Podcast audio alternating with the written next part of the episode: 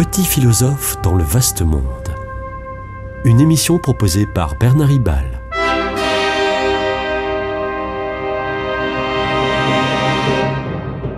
Bernard Ribal, essayiste, agrégé et docteur en philosophie. Cette COP27 a été très décevante. Mais la même personne, la même personnalité qui dit ça, dit un peu plus loin dans la même interview, je cite, c'est le grand succès de cette COP 27.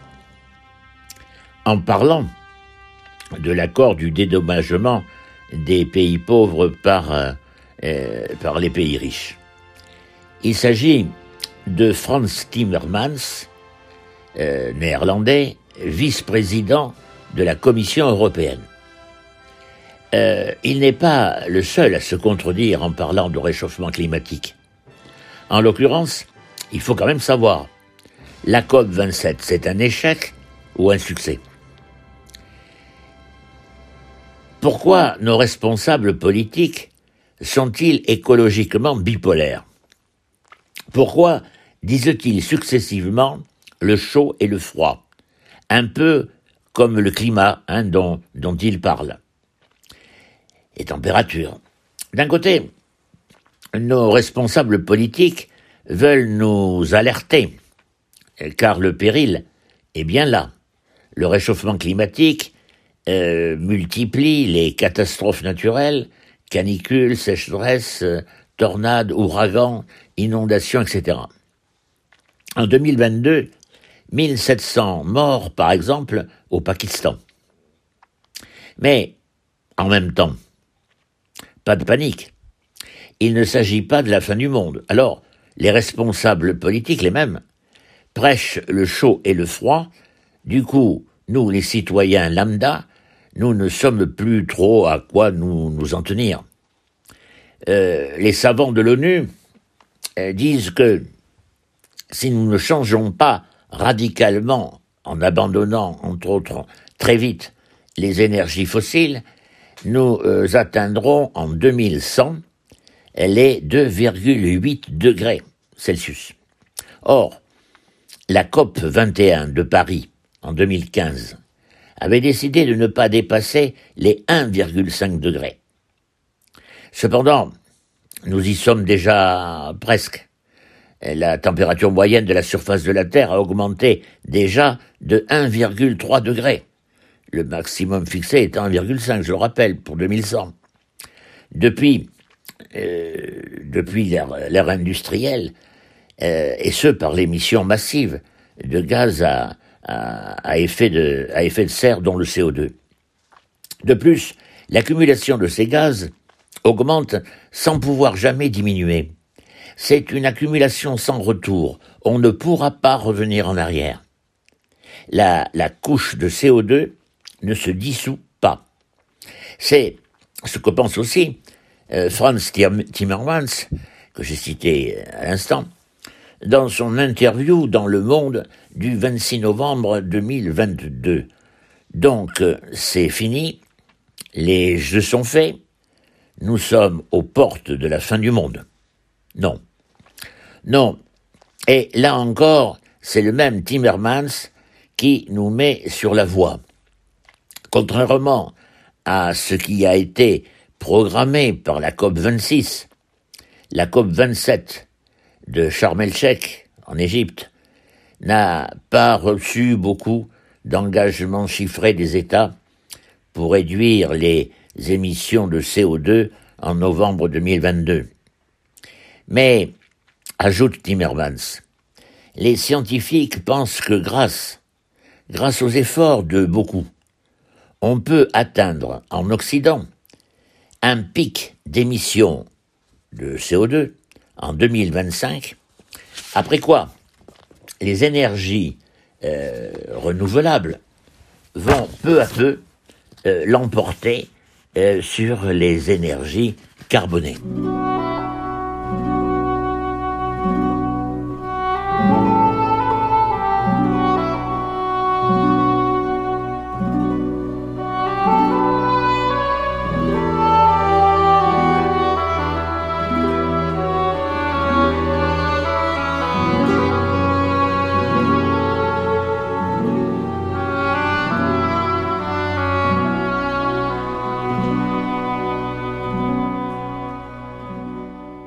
Timmermans dit que la Chine possède scandaleusement, euh, persiste scandaleusement à, se faire passer pour une économie émergente.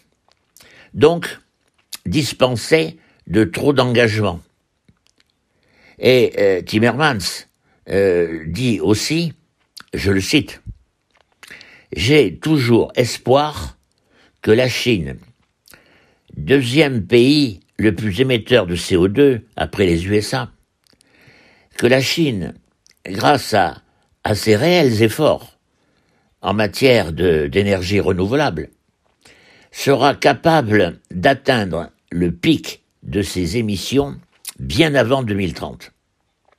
Dans ce cas, ajoute Timmermans, le, le 1,5 degré reste possible. Fin de citation. Alors, stop à la panique et, euh, entre autres, stop à l'écoterrorisme qui barbouille les tableaux dans les musées, soi-disant pour nous alerter de l'urgence climatique. Il est vrai que l'écologie, dès son origine médiatique, est apparue comme une écologie euh, punitive et frustratrice. L'humanité coupable, coupable de détruire la nature, et elle est, cette humanité, condamnée à se priver, désormais, pour corriger ses pillages d'hier et d'aujourd'hui. Le grand philosophe de l'écologie, l'allemand Hans Jonas, suggérait même une dictature douce, mais une dictature quand même, pour remédier aux dégâts environnementaux. C'est que même avec aujourd'hui les désastres naturels gravement vécus, euh, dus au réchauffement climatique, il y a aussi d'autres urgences, et en particulier celle du pouvoir d'achat et même celle de la lutte contre la pauvreté. Le président de la République, en septembre, nous a solennellement averti, je le cite, fin de l'abondance, fin des évidences. Mais en même temps, il mettait euh, tout en œuvre pour euh, faire suite au quoi qu'il en coûte, pour tenter de sauver le pouvoir d'achat, d'éradiquer la grande pauvreté, de, pallier les risques de la crise énergétique, jusqu'à remettre euh, en marche, et eh oui, remettre en marche une centrale à charbon à Saint-Avold, en Moselle, le 1er décembre. L'humanité est devant un double bind, doppelbind, bien résumé en 2018 par la formule la fin du monde ou bien la fin du mois. Quelle est la priorité? Le double bind euh, en psychologie est une expérience douloureuse euh, et cause de schizophrénie. Par exemple, la maman qui appelle son fils à l'embrasser, mais qui manifeste en même temps une attitude de répulsion.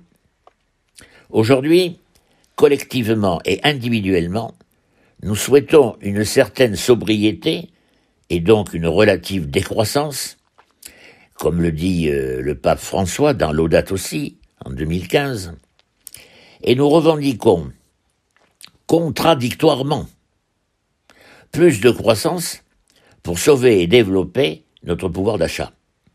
De même, nous voulons l'extinction des énergies euh, carbonées euh, et simultanément, euh, nous réclamons leur maintien s'il le faut pour se chauffer l'hiver. Toutes les COP, y compris la COP 27 de 2022 à Sharm el-Sheikh, en Égypte, sont traversées par ce double bint.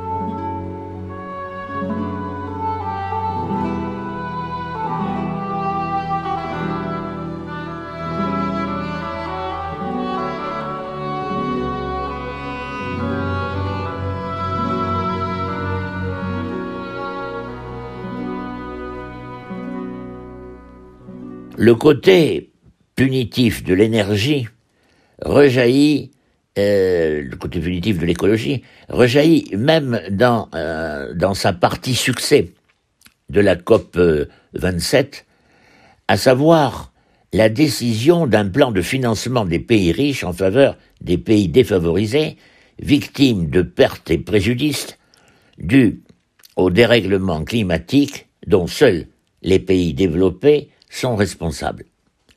L'Occident se sent coupable et doit payer les dédommagements.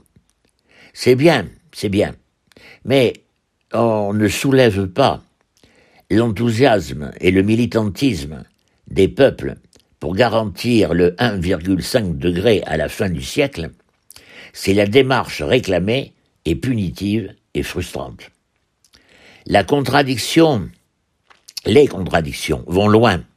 La transition écologique qui tend vers moins de croissance et de consommation euh, a cependant besoin de gros moyens et donc de croissance économique. Euh, plus d'éoliennes, oui, mais sauf qu'elles perturbent les oiseaux et la biodiversité. Plus de panneaux solaires, mais ils ont besoin de terres rares, etc. Par ailleurs, la sobriété n'est pas l'absence d'épanouissement, non, mais au contraire, la quête d'un vrai épanouissement. Il y a de faux besoins, tels que les jeux de casino ou l'achat de voitures euh, de plus en plus chères, sans vraiment en tirer un, un mieux vivre. Mais attention, attention de ne pas considérer comme faux besoins tous les besoins suscités par le progrès. La médecine, l'électricité, euh, l'avion, la voiture, le téléphone, Internet, sont-ils de faux besoins? Seuls les excès, les excès d'utilisation, sont contraires à la sobriété. Ainsi, le covoiturage est-il bienvenu et toute l'économie collaborative? Le sobre ne s'embarrasse pas de ce qui est de trop.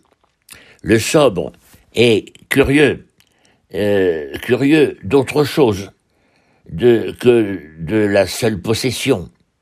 Il cherche plutôt l'échange et ce qui enrichit et élève l'esprit. Tel doit être le sens contemporain de niveau de vie. Niveau de vie où il y a dedans, bien sûr, le mot vie. Le niveau de vie comporte certes un pouvoir d'achat et une espérance de, de vie, mais aussi une ouverture à toutes les formes de vie sociale, relationnelle, culturelle, naturelle, spirituelle, artistique, sportive, associative, etc. Dès lors, la transition écologique n'est pas une punition, mais un progrès vers le bonheur. C'était Petit philosophe dans le vaste monde, une émission de Bernard Ribal.